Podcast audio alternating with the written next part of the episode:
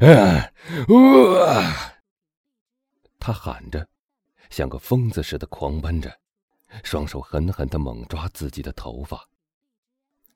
啊！谁能帮我除掉这个人？我真是太不幸了。喂，加泰罗尼亚人，弗尔南多，你到哪儿去？一个声音传来。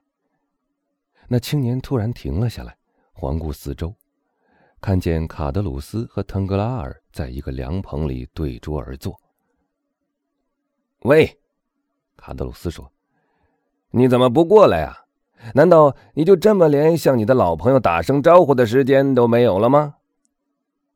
尤其是当他们面前还放着满满一瓶酒的时候。”腾格拉尔接上一句。弗尔南多带着一种恍恍惚惚的眼神望着他们，什么也没说。他看上去不大对头啊。腾格拉尔碰碰卡德鲁斯的膝盖，说：“别是我们弄错了，唐泰斯得胜了吧？”“嗯，我们来问个明白吧。”卡德鲁斯说着，就转过身去对那青年说道：“喂，加泰罗尼亚人，你拿定主意了吗？”弗尔南多擦了擦额头上的冷汗，慢慢的走入凉棚，在那凉棚中，阴凉似乎使他平静了些，清爽的空气使他那精疲力尽的身体重新振作了一些。你们好，他说道。是你们叫我吗？说着，他便重重的在桌子旁边的椅子上坐了下来。像瘫下来似的。我看你像个疯子似的乱跑，就叫了你一声，怕你去跳海。见鬼！一个人有了朋友，不但得请他喝酒，还得劝阻他不要没事找事的去喝三四品顺水。弗尔南多像是在呻吟似的叹了一口气，一下子伏在了桌子上。把脸埋在两只手掌里。哎，我说，弗尔南多。卡德鲁斯一开头就戳到了对方痛处。这种小市民气的人，由于好奇心，竟忘记了说话的技巧。你的脸色看上去很不对劲儿，像是失恋了似的。嘿嘿嘿嘿。得了吧，腾格拉尔说。像他那样棒的青年小伙子，怎么会在情场上吃败仗呢？卡德鲁斯，你别开他的玩笑了。啊，不，卡德鲁斯答道：“你只要听听他叹息的声音就知道了。”得了，得了，弗尔南多，把头抬起来，跟我们说说看。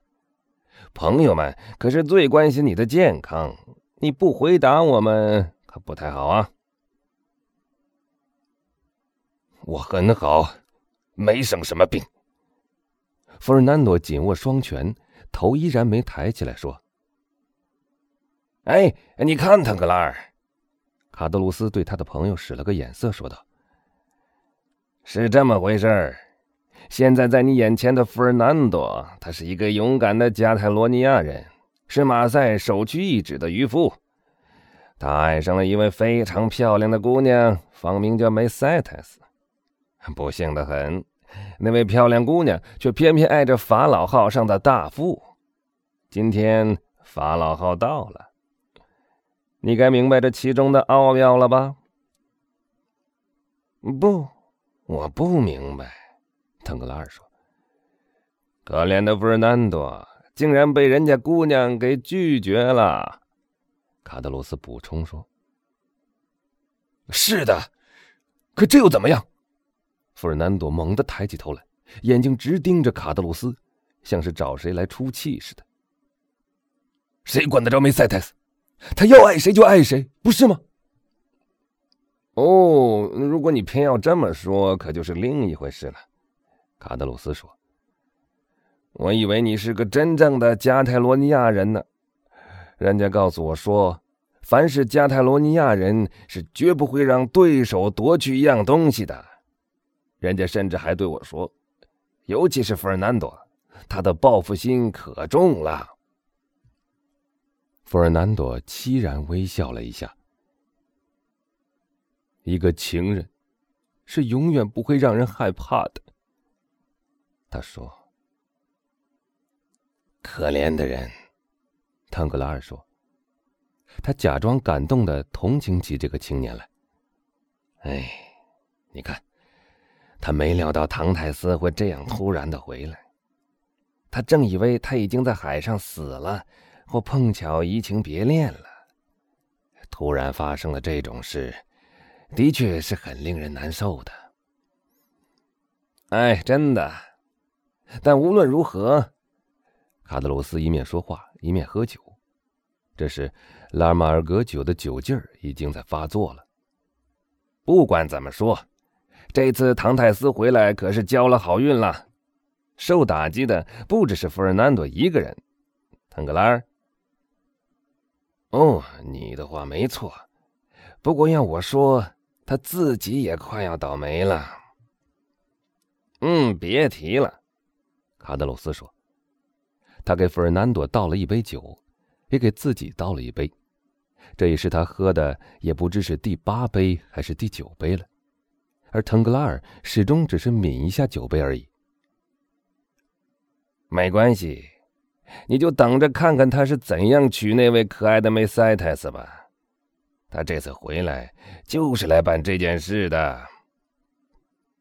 腾格拉尔这时以锐利的目光盯着那青年，卡德鲁斯的话字字句句都融进了那青年的心里。他们什么时候结婚？还没决定，费尔南多低声的说。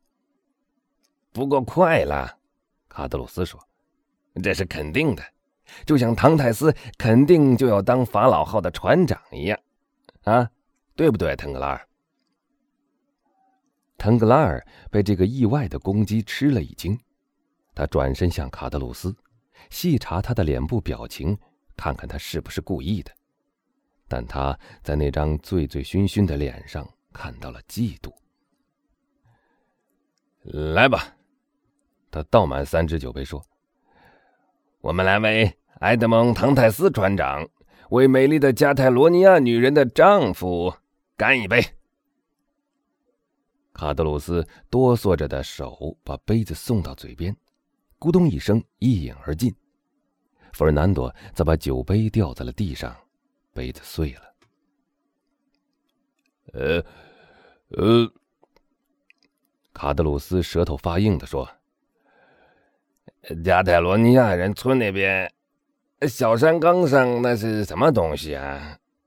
看，弗尔南多，你的眼睛比我好使，我一点也看不清楚。你知道酒是骗人的家伙，但我敢说，那是一对情人，正手挽着手在那儿并肩散步。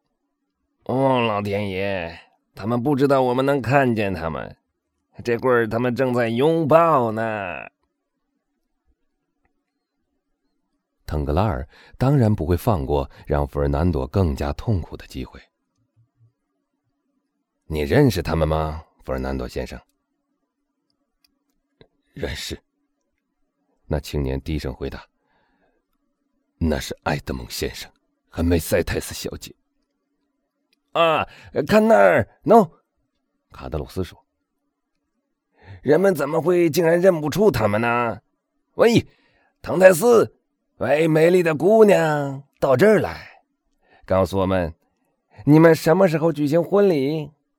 因为弗尔南多先生就是不告诉我们。你别嚷好吗？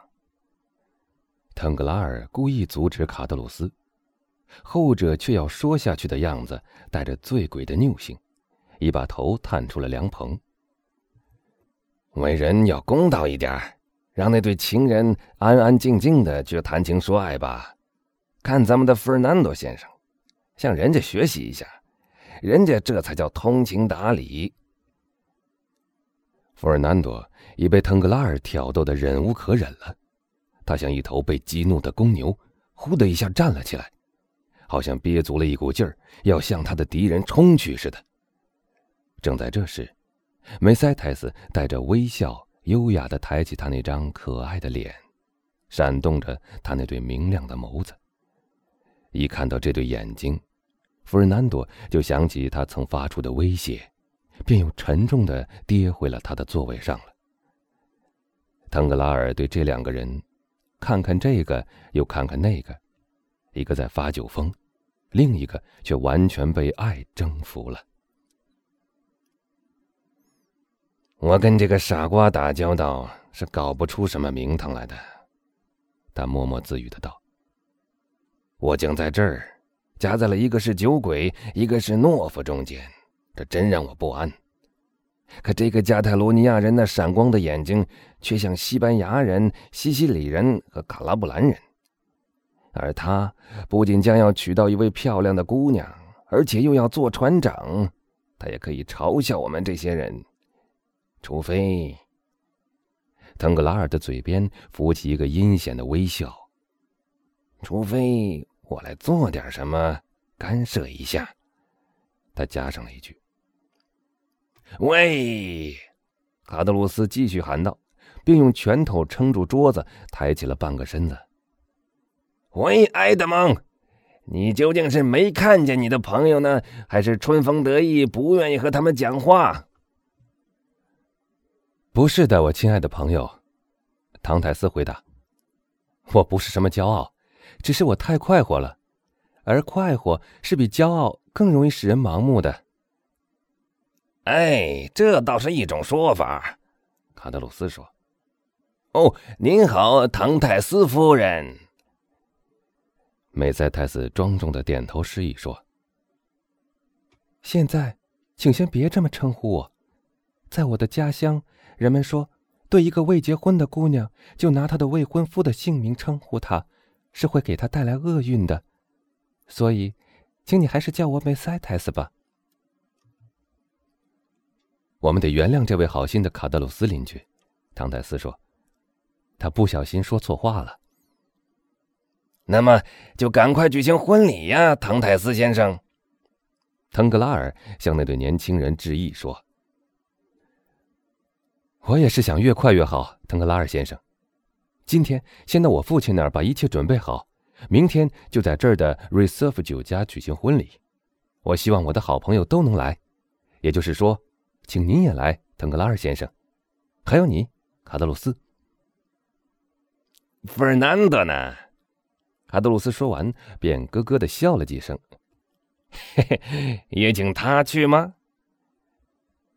我妻子的兄长也是我的兄长，埃德蒙说。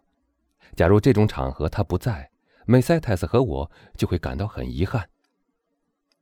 弗尔南多张开嘴想说话，但话到嘴边又止住了。今天准备，明天举行婚礼，你也太急了点吧，船长。腾格拉尔，埃德蒙微笑着说：“我也要像梅塞泰斯刚才对卡德鲁斯所说的那样对你说一遍。”请不要把还不属于我的头衔戴到我的头上，那样或许会使我倒霉的。对不起，腾格拉尔回答：“我只不过说你太匆忙了点儿，我们的时间还很多。法老号在三个月内是不会再出海的。人总是急于得到幸福的，腾格拉尔先生，因为我们受苦的时间太长了，实在不敢相信天下会有好运这种东西。”我之所以这么着急，倒也并非完全为了我自己，我还得到巴黎去一趟。去巴黎？真的？你是第一次去那儿吧？是的。你去那儿有事吗？不是我的私事，是可怜的莱克勒船长最后一次差遣。你知道我指的是什么，腾格拉尔？这是我应尽的义务，而且我去只要不长的时间就够了。是是，我知道，腾格拉尔说，然后他又低声对自己说：“到巴黎去，一定是去送大元帅给他的信。嗯，这封信倒使我有了一个主意，一个好主意。唐泰斯，我的朋友，你还没有正式任命为法老号上的第一号人物呢。”于是，他又转向那正要离去的埃德蒙，大声喊道：“一路顺风。谢谢。埃德蒙友好的点了一下头，说：“于是，这对情人便又平静而又欢喜的继续走他们的路去了。”